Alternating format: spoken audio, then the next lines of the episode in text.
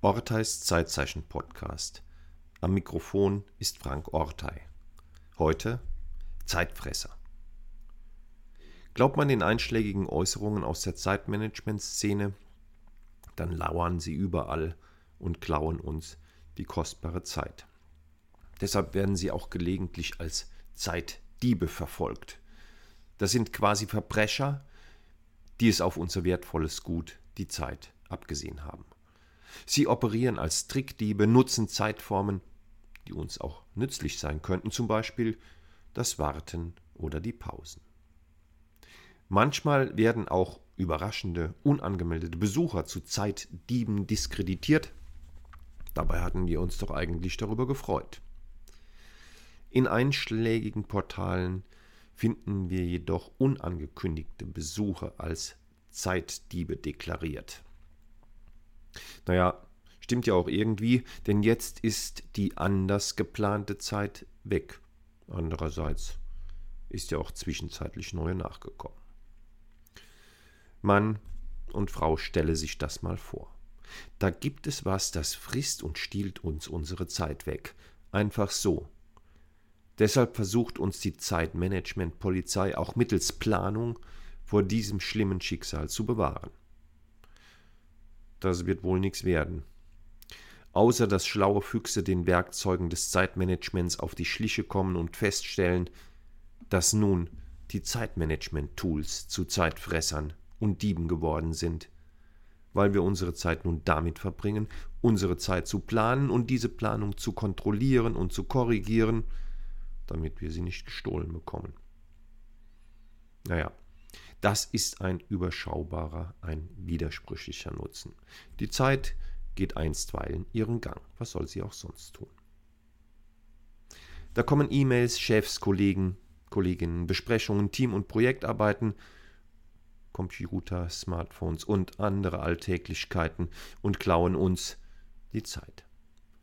Konsequenz der gut sortierten Zeitmanagement-Szene wir sollen unsere Zeitdiebe und Zeitfresser ausfindig machen und sie an ihrem Treiben hindern. Das gelingt in der Regel durch Formen der Ordnung, Planung und Kontrolle. Anfangs funktioniert das meist ganz gut, außer dass noch etwas zu unserem Zeithaushalt hinzukommt, was uns zusätzlich Zeit kostet, uns Zeit nimmt, an unserer Zeit knabbert, sie dann auch noch frisst. Nach einiger Zeit lassen die anfänglichen Erfolge nach und wir werden vollends zu Opfern der gemeinen Zeitfresser. Das sind quasi Hyänen, die keine Gnade kennen und uns bei lebendigem Leibe zerfleischen. Manchmal lassen sie uns noch etwas zappeln, aber dann ist es irgendwann vorbei. Wir kapitulieren, brechen zusammen und enden in der Burnout-Klinik. Da sind keine Zeitfresser, sondern nur andere bedauernswerte Opfer der Hyäne. Sie sitzen im Stuhlkreis, entdecken ihren Körper und ihre Zeit wieder, arbeiten an ihrer Resilienz und anderem Höchstpersönlichen und lassen sich durch den Tag und durch die Zeit treiben. Lediglich unterbrochen durch therapeutische, medizinische oder sportliche Unterbrechungen, bis es dann wieder Zeit ist für das Leben und die Zeit danach. Auch hier gibt es wieder Anfangs- und Achtungserfolge. Und dann geht's bei manchen wieder dahin. Die Zeitfresser sind nun noch schlimmer. Die Diebe sind noch rücksichtsloser geworden und schrecken vor nichts zurück. Sie kommen quasi von innen, weisen auf die Bedrohung durch Arbeitsplatzverluste und Leistungsabfälle von Burnout-Geplagten hin. Wer es gerade noch vorzeitig in die Pension schafft, hat Glück gehabt. Die oder derjenige kann sich fortan bei ausgedehnten Urlauben selbst die Zeit fressen und sich trickreich selbst beklauen. Die anderen tun das auch, manche mancher bis zum bitteren Ende. Dann ist die Zeit um. Nach Zeitfressern und Zeitdieben zu suchen und diese womöglich auch zu finden, ist eine Frage der Beobachtung. Worauf richte ich meine Aufmerksamkeit? Wie sehe und deute ich die Zeit? Beim Suchen, Finden und Bekämpfen von Zeitfressern und Zeitdieben beobachte ich meine Welt auf Defizite hin. darauf, dass mir etwas weggenommen wird und ich es mir zurückhole. Übrigens handelt es sich um etwas, das mir genau genommen gar nicht gehört. Die Zeit. Das ist wohl die Sehnsucht, die derart defizitorientierte Beobachtungen befeuert, die Kontrolle über etwas zu erlangen, das mir nicht gehört, über das ich in Wirklichkeit keine Macht habe. Wenn ich Zeitfresser und Zeitdiebe eliminiert habe, dann, ja dann, habe ich mehr Macht und mehr Kontrolle. Je nach eigener Bedürfnisausrichtung mag das entlastend sein.